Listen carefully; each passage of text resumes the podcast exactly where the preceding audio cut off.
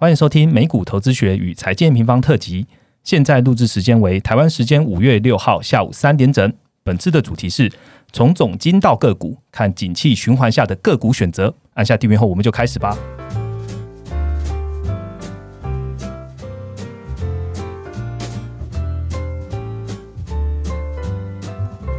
Hello，大家好，我是财经平方的 Roger。嗯，前两周呢是重量级的美股财报周，然后各个科技龙头的财报其实也公布的差不多了。那有在听 M 平方的呃 Podcast 的听众朋友应该就知道，M 平方在看的主要就是 Top Down 的总经分析，然后我们也希望用户可以跟着我们一起看到了。产业的发展，甚至去看到投资标的该到底该怎么选择。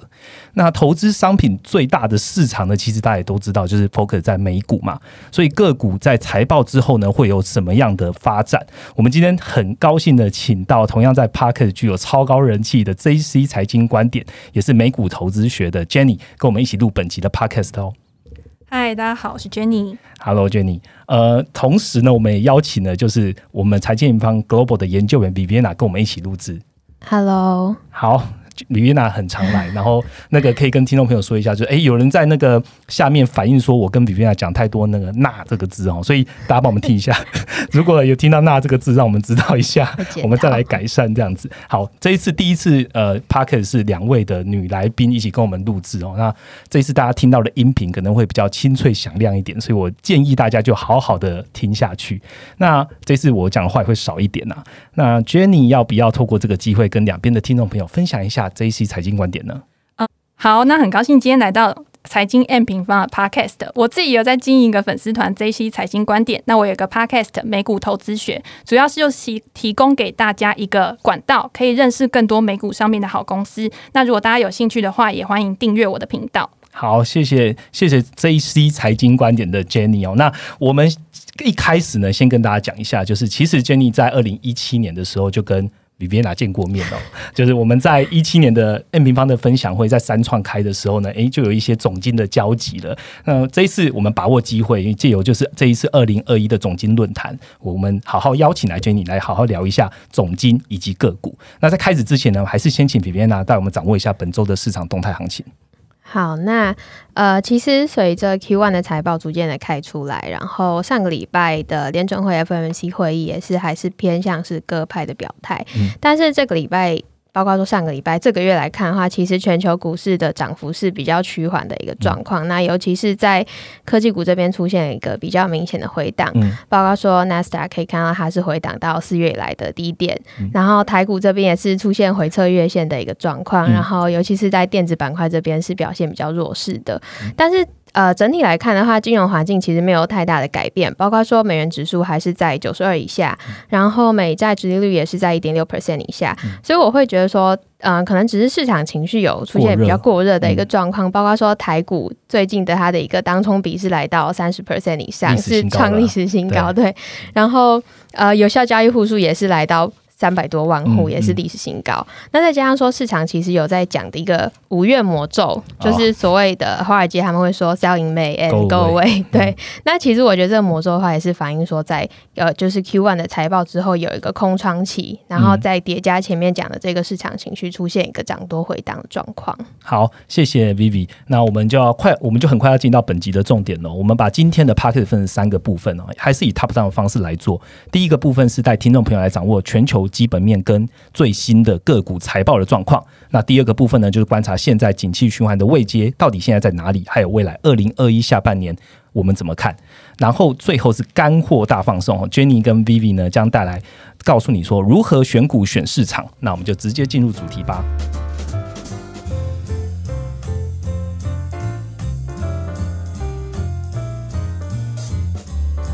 好，我们直接进入第一个主题，呃，直接来谈谈全球第一季的基本面跟个股的财报。那当然，这是一个呃 top down 的方式，所以我们先从呃环总经环境的基本面，请 v i v i 先跟我们分享吧。好，那我就先帮大家 recap 一下从疫情以来的一个行情状况。那疫情以来，去年。基本上就是科技股碾压其他产业的一个状况嘛，包括说去年在疫情的影响之下，防疫需求啊，work from home 等等的，所以从 S M P 的呃板块来看的话，其实去年科技板块它的 EBIT 在呃，疫情最严重的时候，其实是几乎是没有衰退的，跟它以往它是比较偏向是循环性类股的一个特性是相反的状况，所以导致说去年包括说美股、纳斯达克跟 S M P 还有道琼的差距是在下半年持续拉开，那区域之区域之间也是以科技成分比较高的指数有比较好的表现，包括像是台湾加权 A 五十等等这些新兴亚洲的部分。那从总金数字来看的话，其实这样子的一个行情也是有基本面去支撑的，包括从欧美的零售销售。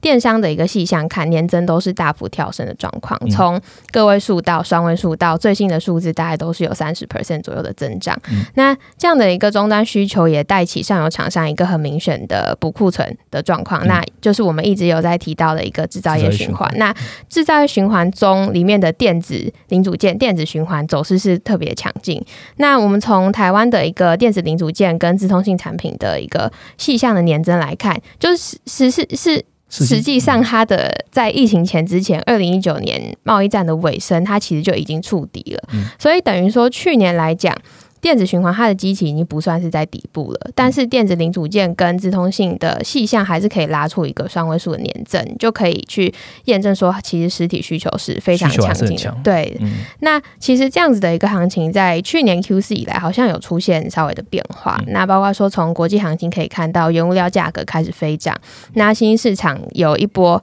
呃落后补涨的状况。那台股这边也开始看到产业间非常快速的轮动，但是同时间呢，我们去看它，包括说。科技啊，或是电子板块，它的基本面其实我自己会觉得它没有变化，甚至是更好的一个状况。那先讲长线的看法好了，有呃，在发了我们的听众应该要知道，我们一直有在提一个超长期的循环，也就是生产力循环。那这样子的一个生产力循环，它每次都是由工业啊，或是科技的创新，然后法规的变更、监管松绑等等的这样子的一个情况去带动。那有很多数字可以去佐证说，现在到底是不是位在生产力循环的状况？那这边就先不细讲，但是可以确认的是，我们现在目前就身处在这样的一个时代中。那而这样子创新的动能，就是来自于科技产业。嗯，那所以我们就更想要去呃细探讨一下，说在这样子的一个现象之下，台湾会如何受惠？那刚刚提到科技产业是现在的生产力的一个动能嘛，所以半导体就成为一个非常重要的战略物资。那其实现在市场上有越来越多人在讲说，半导体它是所谓的新石油的一个状况。那所以。呃，台湾在半导体的供应链上就有一个非常关键的位置。那供应链从上游的 IP 到 IC 设计，然后到中下游制造、封测等等的，分别是由呃美国，然后到中下游的台湾跟南韩去掌控。那其实我会觉得说，从半导体的供应链上面可以看到。中美台三方的一个角力，那中国现在是很积极的想要打入这样子的一个供应链。嗯，那从包括说呃贸易战以来，华为禁令、中心事件等等，都可以看到美国它其实还是掌控着最上游的 IP 设计的一个技术的意图。那它就是想要。避免中国打入这个供应链嘛？那同时间，美国它也是想要去抢占一个下游的制造。那包括说，今年 Intel 意外的宣布扩厂，然后跟前几天美国的商务部长其实也呼吁要去提高在美制晶片的一个产能。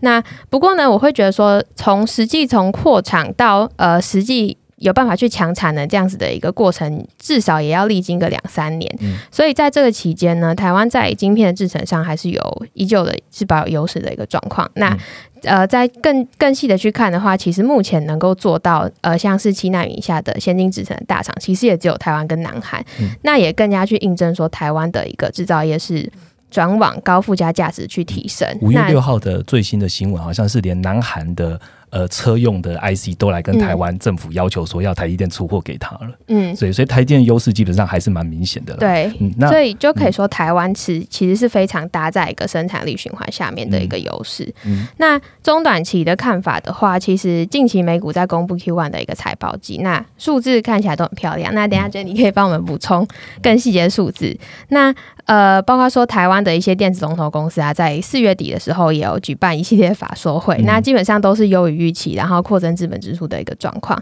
那上个礼拜公布美国跟台湾的 ISM 跟 PMI 指数也都是非常亮眼。嗯，对，那从台湾这边看的话，包括说新订单、未完成订单、供应商交货时间跟生产都是来到七十以上的水准。那细去看产业的话，又是以电力机、机械设备还有电子机光学产业这这两个产业，它的一个未完成订单积压的状况是最严重，还有新订单跟新增出口订单是最强劲的。所以可以看出，整个电子产业链，不管是刚刚提到的长期生产力循环跟中短期的一个制造业循环，都是非常好的一个状况。所以会觉得说，搭上最近的行情来看的话，短期的震荡回调都是有呃有机会去做布局的。好，谢谢 Vivi、嗯那接下来就来问重点的财报周的一些状况，然后那就请 Jenny 来告诉我们说，哎，这些巨头们表现谁比较好，或者是说这种从个股能看到产业哪一些趋势呢？呃，几大科技巨头因为它的财报都已经公布了嘛，嗯。包括像微软啊、亚马逊，然后脸书跟苹果，这个大家都已经很熟悉了。嗯。他们公布出来的财报其实都是还蛮好的，只是股价的表现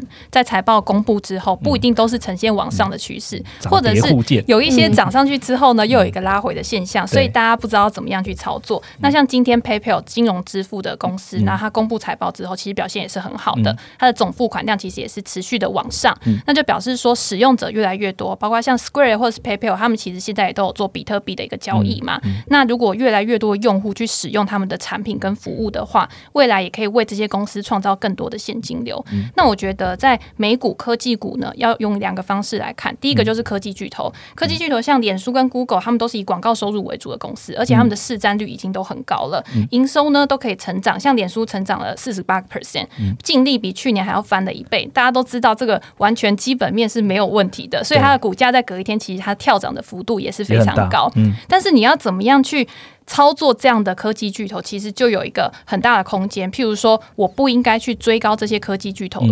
嗯就是在它跳空的时候，因为他们的规模已经这么大了。如果你今天要去追高的话，它需要更大的量能去推升股价往上。那如果今天没有这么大量能的话，基本上它拉回是必然的现象。也就是说，财报公布基本上就是一个很大的动能了。基本上你要在期待在财报公布之后的几天，这有更大的动能，基本上也没有那么容易。对，而且很多机构或者是很多投资人，他可能在这之前的时候，他其实也去做一个布局，所以你会看到哦很多科技巨头，它在财报公布之前呢，其实它的股价已经有先一波的涨幅，甚至是已经有创新高了。那你要怎么样在财报之后还能延续这样的动能，其实是非常困难的。可是如果你长期的看好这些科技巨头公司的话，你要怎么去买？你就是要等它股价拉回的时候，譬如说我股价拉回到前坡的支撑，或者是我拉回到均线的支撑的时候，因为他们长期的走势一定是持续往上的，嗯所以你在这个时候呢，你逢低去慢慢布局，只要它的基本面没有改变的情况之下，其实都是还蛮安全的水准。所以跌最惨的是谁？跌最惨的其实是微软。那你说微软它的财报有没有什么很大的问题？其实微软它的营收还是比去年成长了十九个 percent。嗯那大家就会知道说，微软它主要就是系统的部分，跟它云端服务现在是大家最关注的一块。那云端服务其实也有蛮大幅度的成长，然后它的那个 Azure 的成长率其实也比去年成长了大概，我记得好像五六十个 percent，比 AWS 还有 Google 的那两个云端服务都还要好。那这三大巨头基本上他们是做基础设施的服务，就云端基础设施，所以他们需要非常大的一个资本支出去巩固他们的竞争优势。那我们常常会知道这些软体股，就是另外一个科技股的部分，它是属于最下游。最下游的一个应用端的层面，它在这个竞争优势上面绝对是比不过这些科技巨头的，所以也会有很多高速成长股，它其实在这一次的财报开出来之后，它的股价反而是大崩盘，就是比之前还要拉回的幅度还还要更。大。嗯，那这个时候大家要怎么样去操作？你要去思考，就是去年为什么这些股票它可以涨了这么多，一定是因为它的成长率突然被拉动，所以它的需求往上了之后，让它的营收突然有个大爆发的情况。那股价本来就是以预期来看的嘛。那如果今年他们会预期说这些 SaaS 股、软体股他们的成长会有一个趋缓的状况的时候，市场给他们的估值就一定不会这么高。尤其是呃，他们不知道这些公司在未来是不是可以持续的获利，甚至有一些公司它本来就是没有获利，它就是建立在它的 PS ratio 上面的时候那它这个时候估值回调就是一个很必然的现象，所以你这时候要去检视他们基本面，就是它有没有一个负债比过高的问题。如果它今天负债比过高，它在逆风的时候可能就没有办法沉下去。那它还有没有一个市占率可以去超过它的竞争对手？如果它的市占率够高的话，我觉得它在这个产业的位置站得够稳的话，它股价总有一天还是会回来。所以你也是等它就是下跌到一个支撑有打底的一个情况的时候，你才考虑去买进这些股票，不要去嗯、呃向下去接刀，我觉得会是比较安全的方式。嗯，那我想问一下，刚刚讲完科技股了嘛？那房地产类型的，像 Zero 或这些，这你有什么看法吗？对 Zero 的话，其实它也是互联网房地产商。那它主要业务第一个就有点像中介广告，那第二个就是他自己会去买房子，然后来销售，然后去赚那个价差。那在这一次财报公布出来之后，其实它的表现也是还不错，就是优于预期的。但是股价因为它也是高成长股的关系，所以在前一段时间它的股价就已经拉回蛮多。那加上这几天大家知道科技股又是一个还蛮惨的一个状况，所以就算它的财报很好，可是它的股价还是没有办法跟呃其他的股票一样，就是比较稳。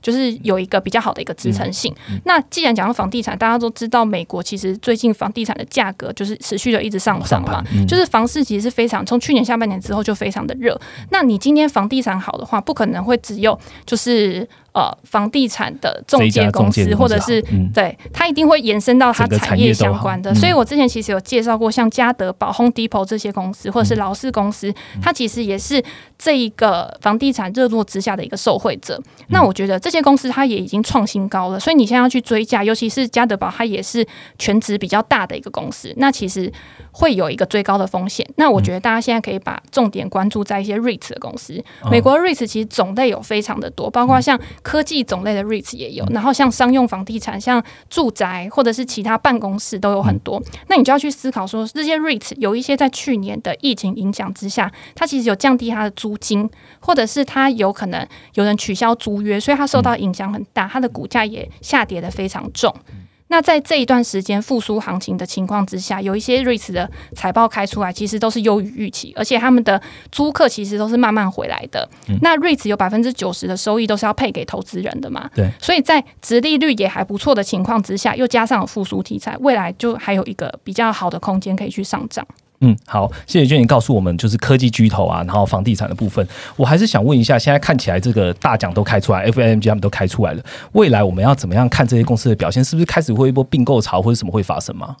呃，现在其实他们就是已经很积极的来并购。我觉得这些公司啊，嗯，像我们知道龙头产业，他们最大的优势就是他们有一个很赚钱的本业，所以这些本业可以为他带来源源不绝的现金流。那大家在这一次财报可以看到，他们把这些现金拿来干嘛？第一个就是回购他们公司的股票，所以都是几百亿、几百亿在回买的。那第二个就是 Apple，它还有支付它的股息，还有把它提高了。那第三个就是巩固它的竞争优势，它就是靠并购。然后来做那并购的话，不只是它原本的这个领域而已。像微软最近并购一个医疗 AI 的公司，它是不是未来就可能朝医疗照护这个地方，然后可以再去做很多的耕耘？那像 Apple 或是 Amazon，他们其实也对健康照护这一块领域，其实也有非常多的一个野心。对，那所以我觉得并购会是一个最快然后最高效的方式去做。那 Viviana 她也有说，就是现在是一个生产力的循环嘛。像我们之前就是做研究的时候，发现美国从一九零零年到现在经历了。大概四次的生产力循环，那这每一次循环的时候，其实都伴随着并购潮的发生。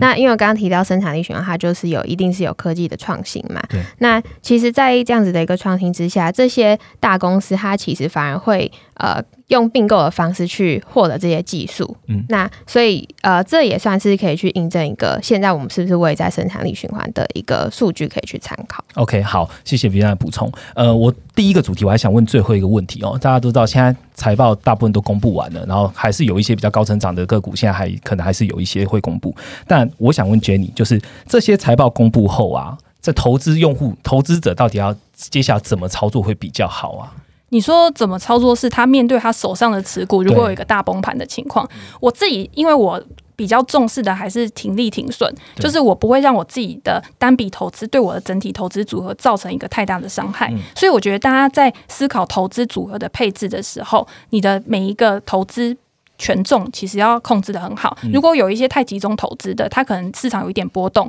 它就会有一个很大的伤害。譬如说去年。很多新加入到股票市场的投资人，他可能都集中在高成长股上面。那今年估值回调的时候，他其实就已经受过一个伤了。然后结果在最近可能财报公布出来之后，他可能又在中间。那当你这一笔投资已经从亏损十个 percent，然后亏到五十个 percent、六十个 percent 的时候，其实大家要砍是砍不下去的。所以我觉得在投资的时候，你不能只想到你网上的一个获利的一个潜在空间而已。空间对，你要去想说，你今天这一笔投资，如果你看错了，如果你行情不照你原本预想去走的时候，你要怎么去处理它？这个东西是很重要的。那我自己就会觉得，如果我今天做的是一个高成长股，高成长股的波动本来就比较大，那我在一个关键点位、一个支撑点去做买进的时候，那我可能会在支撑下面去设一个停损点。一旦这个停损点被跌破的时候，我就会马上把它卖出。那我至少手上还有百分之九十的现金，我可以再去找其他的标的。嗯，那如果今天是一个稳健成长股，就是这家公司本来就已经有很稳定的获利绩效的话，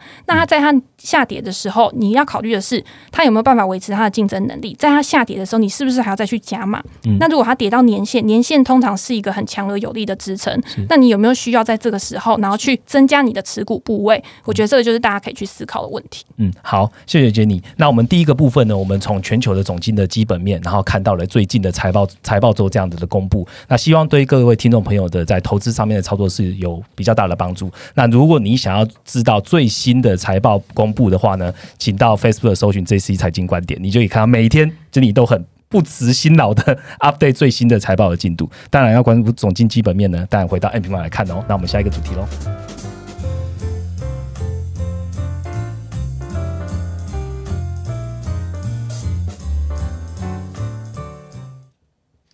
好，紧接着我们来第二个主题哦。回到 N 平方最关注的景气循环呢，那目前呢，大部分的国家呢，大家如果有在就是关注这样金融市场，都知道哦，好像都已经脱离衰退了，现在可能就在复苏的区间。那还有哪一些国家已经回到了扩张呢？甚至有可能到趋缓吗？那未来二零二一下半年会在处于什么样子的景气循环的位阶呢？我们请 B B 来帮我们分享吧。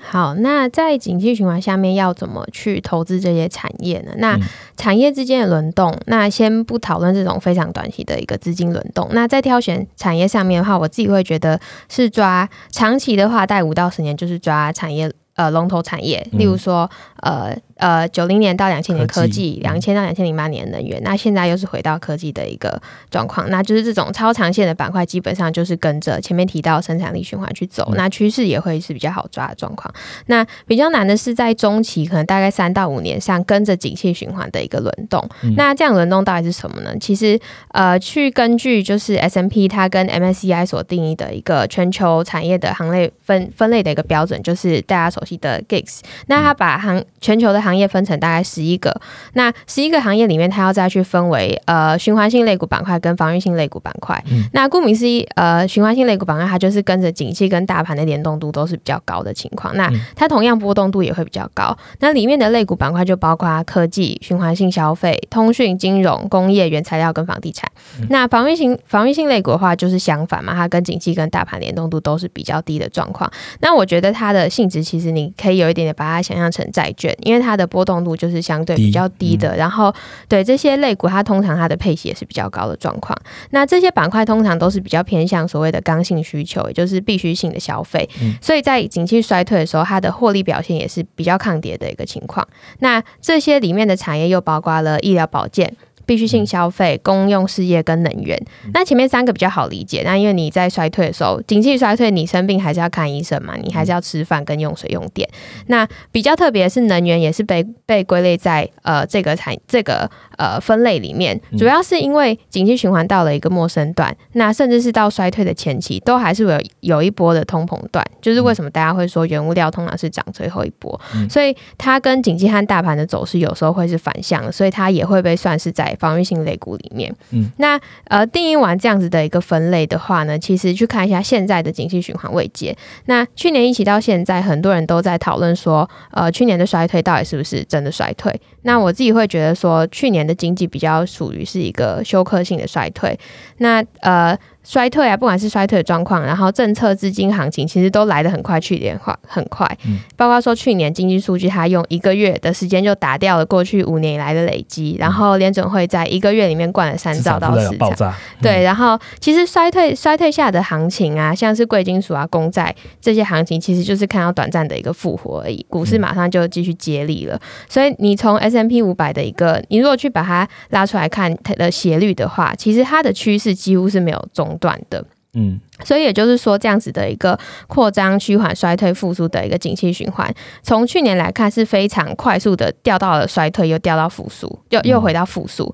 那下半年我觉得朝向扩张几率是非常高的。那其实现在的行情已经是在反映了就是扩张这一块的一个走势。所以我觉得在这个阶段啊，除了超长线的产业龙头就是科刚刚提到科技股之外，那其余的产业也会是比较呈现一个百花齐放的状况。就是去年 Q 四以来到现在的行情就是这个。走势，那所以近期像是台股的行情就是轮动非常的快速，所以我会觉得说，在扩张这样子的一个呃位阶配置上来说的话，当然是会选择去降低避险资产的一个配的比重。嗯，那呃呃股市这边的配置的话，还是会有持有一定比例的一个主流股，那可能会留一点仓位去做动能追逐的部分。那当然你也可以直接就是配置大盘，让市值直接去帮你做太弱留强的一个动作，这样子。嗯，那 Vivi 提到的这样景气循环啊，然后这个未接，我们二零二一下半年要怎么样来操作产业选择产业？那呃，再讲到个股的话，就要问 Jenny 了哈，就是在美股的配置的策略上会有怎么样的改变吗？嗯，我很同意刚刚比云娜讲的，就景气循环投资，以目前就是生产力呃循环这个阶段，其实去配置在龙头产业、龙头的科技股，其实是非常好的。那你要在美股里面要怎么样去投资这些龙头股？其实有一个很简单的方式，就直接去买相关的指数型基金。第一个是 S M P，对 S M P 五百的指数，其实里面几个科技龙头就占了大概二十几个 percent 嘛。那如果今天是 Q Q Q，就是纳斯达克一百的指数的话，其实前面这几个大型的科技全值，对，就占了大概四十几个 percent 左右，等于你买的话就等于买一个捆绑包嘛。然后等到这些科技股它持续的往上的话，其实你也可以有一个很好的获利。那剩下的一些部位呢，就可以去配置在一些呃循环景气循环股上面，或者是你如果有发现到资金有转移啊的板块转移的时候，其实你就可以去做一个波段的操作。那我自己呢，呃，也会。就是在我自己的资金里面去找到一些目前可能有一些话题性的，或者是有一些趋势性的，有一些题材的，然后去做一个波段操作。然后你波段获利之后，你可以再把它去投入到指数的部位里面，形成你自己一个现金流的一个正循环嘛。那年初的时候呢，大家有没有还记得？就是大家一直说价值股重新再起，然后价值股的表现是优于成长股的。其实有一段时间，我记得好像是呃三月左右的时候，那个小罗素其实是跑赢纳斯达克。对对。那后来呢？其实这段时间大家会觉得说，我去关注到价值股的时候，结果这些科技股又悄悄的又投回来了。所以，如果你今天没有那么多时间去观察这些板块的转移的话，其实投资大盘是一个很好的方式。但是，如果你有时间可以去做这些其他的研究的话，我就觉得你可以去做一个资金的配置，然后你可以在。手上的部位去找到一些强势产业里面的强势股，然后去观察盘面的变化，然后去做一些呃比较好的一个投资布局。那目前的情况，我会看好哪一些类股？其实我在呃三月的时候，其实就那个时候就有比较关注到，因为那个时候其实大家都一直在讲说什么殖利率上升啊、通膨。其实这个话题不是现在才开始炒起来，是已经有一段时间，只是可能市场上面没有什么话题的时候，大家又再把它重出来讲一次。然后最近又有比较多，像鲍瑞也有出来说，然后巴菲特股东会的时候也有说，哎，现在。通膨，他已经很明确的感受到，所以他们公司呢，在下半年呢，可能也会把他们这些。多出来的成本转嫁到消费者身上，那很多必须消费品，他们也会觉得说，我要去提价，或者是我要更改我自己的包装，去降低我的成本，然后可以在我未来可以持续的维持我自己的一个获利能力。那这些呢，对于现在的一般消费者来说，他可能是没有什么感觉的。可是对于投资者来说，当他看到财报的时候，他就会有感觉，因为影响到的其实是这些公司它未来的一个股价表现嘛。所以这个是怎么样去调整？其实你身为一个消费者，跟身为一个投资者，他思考的面向就会比较不一样。那未来还有什么有题材的？我觉得像呃基建，基建其实也是一个可能之后又会再被重提，然后再被拿出来炒的。那你基建可能就会牵涉到像原物料的部分，原物料最近其实也涨得很凶，不管是铜价，或者是像这几天其实铝啊，还有美国钢铁，其实也都有一个比较夸张。煤其实这两天也涨得非常夸张，我就觉得说都已经炒到没了，其实是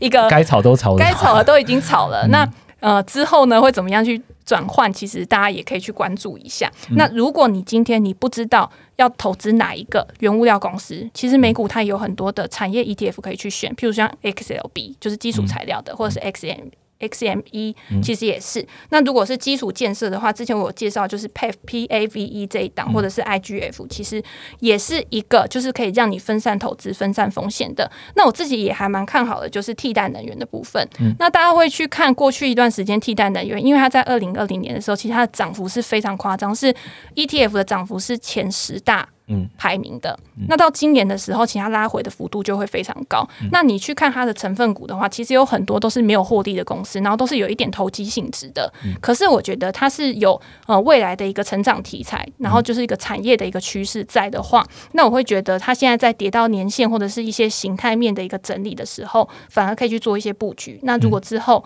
呃这个行情或者是资金又重新注意到他们的时候，我觉得他们反而是会有一个比较好的表现。嗯，好。谢谢 Jenny。呃，刚刚听完就是从 Viviana 听到，就是我们二零二一的下半年呢，它可能会这个呃总总体经济的环境会怎么样的变化，然后再搭配现在的位阶，Jenny 告诉我们说，我的个股的选择可以参考哪一些的产业，然后分别有哪些面向。那我还要想要再多替听众朋友问一个问题哦，就是问 Viviana，就是二零二一的下半年看起来现在好像市场复苏的很好，但是呢，呃。央行啦，或是譬如说前几天的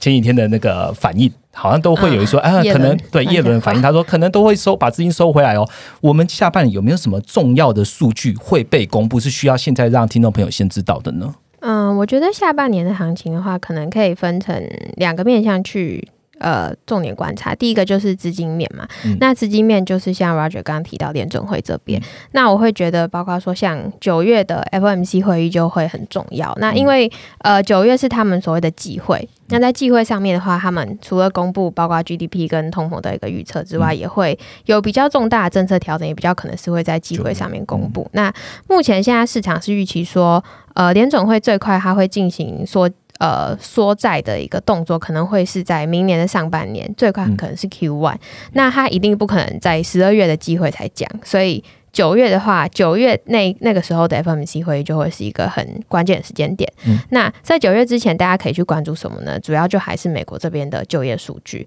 那因为目前现在报告说，非农它的一个就业岗位大概是恢复了大概六到七成左右，它还没有完全的回到疫情前的水准。那如果说就业它在这之前，它呃回回到疫情前水准的速度是增加的，或者是趋势是越来越明朗的话，其实就有机会去增加联总会提早去做紧缩的一个机。所以我会觉得资金面的话，这是非常需要关注的一个重点。那动能来讲的话，刚刚一直有讲到说，呃，现在的一个全球的动能就是在呃，包括说科技业这边提供的一个生产力的动能。所以我会觉得你可以去从台湾的电子出口的绝对金额来看。那因为下半年其实已经过了所谓的我们上半年就一直在讨论机器的部分嘛，那下半年其实就没有这个呃动能了，所以更要去关注绝对金额能不能再创高的一个状况。嗯，好，谢谢 Vivi，也谢谢 Jenny。那第二个主题到这边，下一个主题我们来告诉你的是，两位研，嗯，应该说 Jenny 跟研究员 Viviana 呢，如何来选股跟选市喽。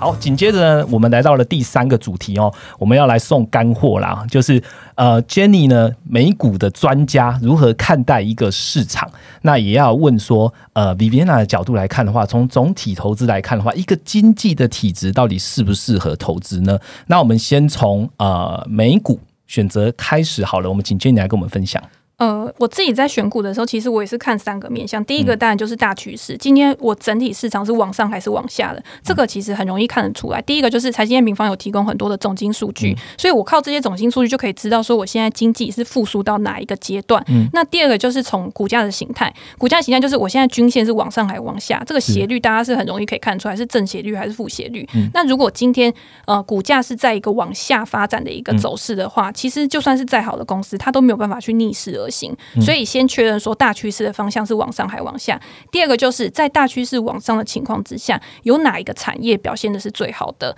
那这个产业呢，它里面的龙头公司是哪一些？然后你把它去整理出来，因为这些发展最快的产业呢，它一定现在是市场上面大家最注意的明星，可能它的一个成长率是最高的，所以它的扩散速度一定是最快的。那它营收显现在它的财报上面，一定也是最好的。那这些龙头公司表现的好的话，其实它下面一些小的公司，它表现的也不会太差，太差有一个领导型的作用。所以我觉得一家公司呢，它的基本面好的话，再搭上一个整个市场的一个氛围，可以让它就是往上的一个逆风的那个抗风能力比较强，抗风能力是更强的。对，嗯那。呃，最后呢，就是你去从这个财报去印证你自己的看法。今天这家公司它的获利稳不稳定，它的获利持续性好不好？嗯你买的公司是属于哪一类型的公司？譬如说我今天买高成长公司的时嗯候，我要看的指标是它的营收成长率一定要特别高，嗯或者是我在看稳健的公司的时候，它的获利能力，包括它的毛利率、营业利润率，它一定是要在一个很稳定的状况。嗯那我今天如果买的是景气循环股或者是一些成熟股的话，那你是不是就是要用别的估值指标去评估？嗯所以你永远都不能把它就是一体适用，你一定要针对不同的个别情况，然后去做出你自己的一个判断。嗯，好，谢谢 Jenny。呃，Jenny 刚刚讲了一个很重要的关键了，评估一家公司的获利到底是不是好的呢？我们列出了几个点，那这些点呢，我们没有把它讲得很完整，原因是因为我们会在五月二十二号的时候、e n y 会用一个三十五分钟加上三十五分钟的 panel，完整的告诉你说如何来看一家公司的获利是否成长，包含的商业模式，你到底该怎么看？那也请如果有兴趣的听众朋友，五月二十二号一起来参加我们这一次的总经影响力论坛哈。那我还想要多问一个问题，问杰尼就是刚刚提到啦，我我如果要判断一家公司的话，我可能就是看经济的基本面，然后再看到说这个市场的状况，是不是还要考虑到技术面的部分呢、对，我觉得一个好的投资决策，除了基本面之外，你加上一个股价形态的技术面，然后去增加你一个判读的准确性，我觉得是很重要的。嗯那我觉得很多人他对呃技术面他都会有一个抗拒的原因，是因为说他觉得技术面是一个落后指标。但是如果你今天看的是一个比较长时间的形态的话，其实你要去想哦，技术面它是怎么去形成的？是每一个人在市场上面他买进跟卖出的嗯行为，对去构成他每一个 K 线，然后甚至变成一个长期的形态。这个东西其实就是人性的一个汇集，所以我觉得它反而是一个更量化、更客观的一个指标。嗯。那如果今天一家公司它一直往下跌的时候，迟早会有人发现它的一个内在价值，那可能会提早先做一个买进的动作。那这个买进的动作通常都是机构在做，因为机构它最有本钱等嘛，所以它可以在股价下跌，然后到打底阶段的时候，它可以资金又比较大，它可以一直持续的买进。那等到这家公司它可能未来有一个催化剂突然进去的时候，那可能剩下的市场上面的其他人开始注意到的时候，然后股价开始往上涨，那机构在慢慢卖，然后去做一个收割的动作。所以为什么我会觉得说技术面很重要，就是这个原因。那因为讲到这个东西呢，我突然想到我刚刚有漏讲一个东西，就是现在还有什么东西，我觉得是还有机会的。其实我觉得旅游跟消费，然后跟呃一些娱乐的嗯一些支出，其实在未来我觉得会慢慢显见。大家要去看，就是这一波有拉回的，其实有一些酒店股、赌博股，像呃。我去看金沙酒店啊，或者是像呃其他的一些公司，他们都会说他们拉斯维加斯的预订量其实已经突然暴增很多，或者是在航空或者是游轮，他们都会告诉你，虽然他们的财报这一次出来其实是呃亏损还是高于预期的，但是他们的预订量也都有一个显著提升。现在大家就是在等那个催化剂，买那个未来性，个中国五一廉价的人潮，不是也蛮惊人的嘛？对对对对对，已经跟疫情前不是可以比可以比了。对，那我们都知道，你今天股票就是买在预期，卖在实现嘛。那大家其实这段时间还是很不看好游轮旅游这些，就像连巴菲特都会觉得说，疫情会改变我们的消费习惯，我们可能以后都不会想要就是出国旅游的需求会减少，会吗？会吗？大家会吗？我我们都很想要去旅游，欸是不是？对所以在我的心里面会觉得说，这个东西其实还是一个刚性需求，就是等待就是解放的那一刻，然后大家就 蜂拥而出。对对对，对对对，那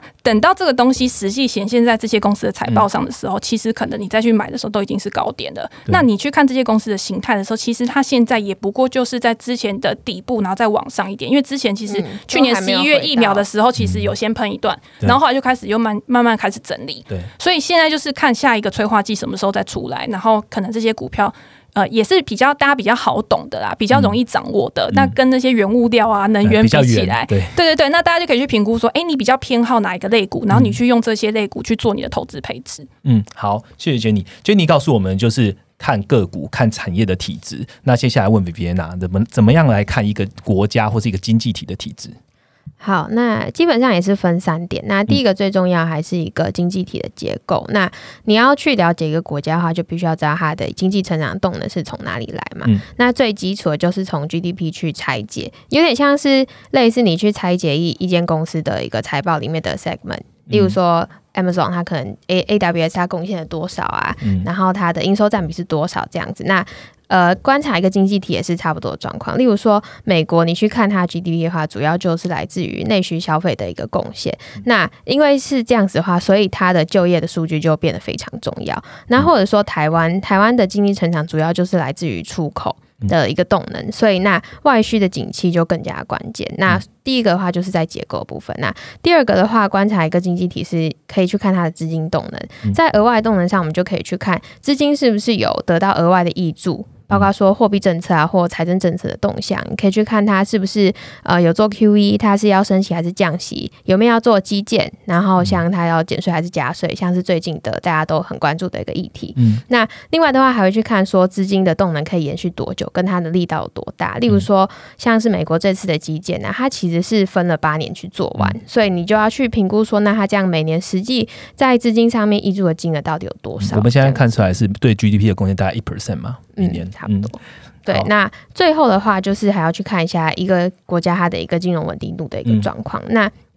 例如说，你去分分析一间公司，你会去看它的流动比啊、速动比啊、杠杆比等等的，来去看它的呃偿债的能力是怎么样。所以经济体的话，其实也是差不多概念。我们就会去看它的一个债务占 GDP 的一个比重。例如说，一个国家如果举债很多。那他如果还得起的话，那当然就是他没有什么太大的一个问题。但是如果说他举债很多，尤其是又是外债的话，那当他没有生产力，然后又面临到债务压力的时候，其实就会很容易崩盘，然后造成资本外逃。所以像是一些新兴市场国家，它其实的金融稳定度就是很低的一个状况。嗯，好，其实比比娜呃讲到用国家经济体来看，大家如果听完会发现说，哎，其实我只是把名词置换了一下，在用在个股好像也是一样，只是我看的。呃，这个 item 是不太一样。我们看结构就看它的营收来源嘛，我们看资金动能就看它方定的状况，我们看金融稳定度就是看它资产负债表是不是健康。所以我们在不同的角度去看一个国家跟看看一个个股，我们最重要讲的就是你的投资，你是不是了解这个商品它本质到底是什么？那我们这个频道其实主要就提供你说，你可以怎么样看，有哪一些的 item 可以让你去呃找到里面的 insight，但是。希望大家就是用逻辑式的方式来做投资，这样才是聪明的投资。那我们讲了这么多，就是二零二一啊，然后选市选股的这样的一个看法跟预测。我想要先请 Jenny 来告诉我们说，哎，在未来的半年的投资上啊，有没有给呃听众朋友一个建议，还是要注意什么样的风险？呃，我会想要跟大家讲，就是说，我觉得在投资市场上面，没有什么东西是会一直持续下去的。就是你今天不管是景气或者是股价，都是一个有涨有跌，然后不断去循环的一个状况。所以你在投资的时候，呃，又要再重复一些老话，就是分散投资很重要。你要怎么样去分散风险？那你也不要去追涨杀跌。然后以全指股来说，如果你今天要去买全指股的话，那它就不适合去跳空追高，那你就不要去做这样的操作。那等到他们下跌的时候呢，很多人他又没有办法去。克服他自己的心理偏误，对他就会觉得说下跌了我又不敢买。可是其实这个时候呢，反而是你去进场捡一些好公司的一个很好的一个时机。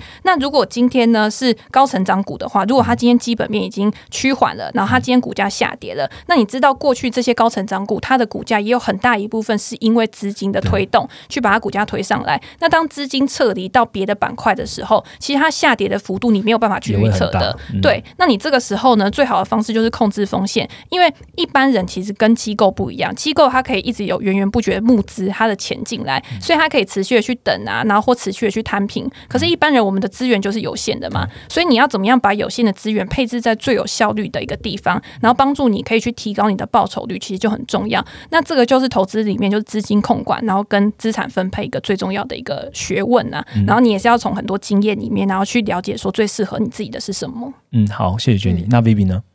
呃，下半年的投资的话，我就还是从基本面这边看嘛。那我会觉得有三点比较需要去。呃，注意的地方，第一个就是机器。那因为机器的话，主要就是去年 Q one 中国疫情爆发，然后 Q two 欧美新兴市场全爆，但是机器低基期都集中在上半年，所以下半年其实就没有这样子的一个低基期的红利了。然后尤其是去年下半年又开始有很多防疫的需求啊，带起就是包括说呃很多的，例如说半导体出口也也是在下半年的时候有一个暴增，所以下半年基期会是一个比较需要去关注的风险。例如说去看台湾的。一个电子零组件的出口，它在去年八月的时候，它绝对金额是跳了一个尾节，从原本大概就是都一百亿跳到一百二十五亿，所以八月之后呢，会是比较需要去留意的一个地方。对，然后所以就像我刚刚讲到，你要回来去关注绝对金额的部分。然后第二个的话，就是制造业中短期的一个循环，制造业的一个高点。那我们上升周期抓一点五年的话，之前大概就是抓来到年中，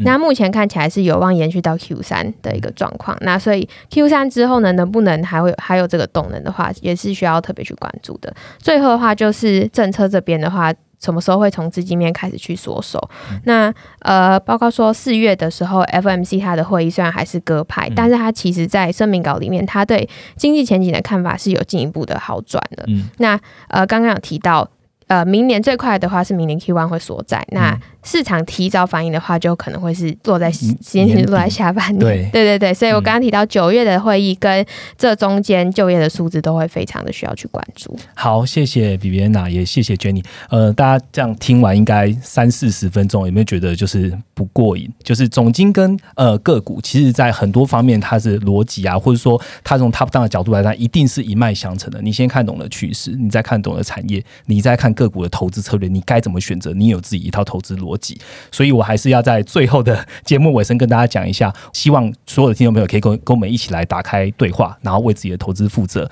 然后跟我们一起来共襄盛举这一场第一届的全球总金影响力论坛。那 Jenny 也会在。呃，三个 session 当中的美股这一块投资策略，好好的跟各位听众朋友来分享一下，他是怎么样来选择美股的，跟美股你该怎么样看商业模式，跟最佳的美股该怎么样看，然后企业的体制怎么看。那我们也期待，就是 Jenny 在当天也有非常厉害的演出，然后我们也会用直播的方式，让呃有参加的朋友呢，都可以来现场线下都可以看到哦。Jenny 最后有什么话想要跟燕平方跟跟你的听众朋友要说的吗？呃，就是很期待在那一天见到大家。嗯，对，那我会好好准备。好，那我们就期待，就是 A 平方的准备跟 Jenny 的准备，还有其他呃六位讲者一起，就是为你告诉你说，二零二一下半年你到底该怎么看。那我们期待当天的见面。那今天的 p a r k 就到这边。如果觉得我们的呃内容不错，麻烦在两个频道，记得两个频道都给我们五颗星，然后下面留言告诉我们说，哎，你对这次呃的联名的合作 p a r k 有什么样的看法，也可以都让我们知道。那我们就下个礼拜见喽，拜拜。拜拜。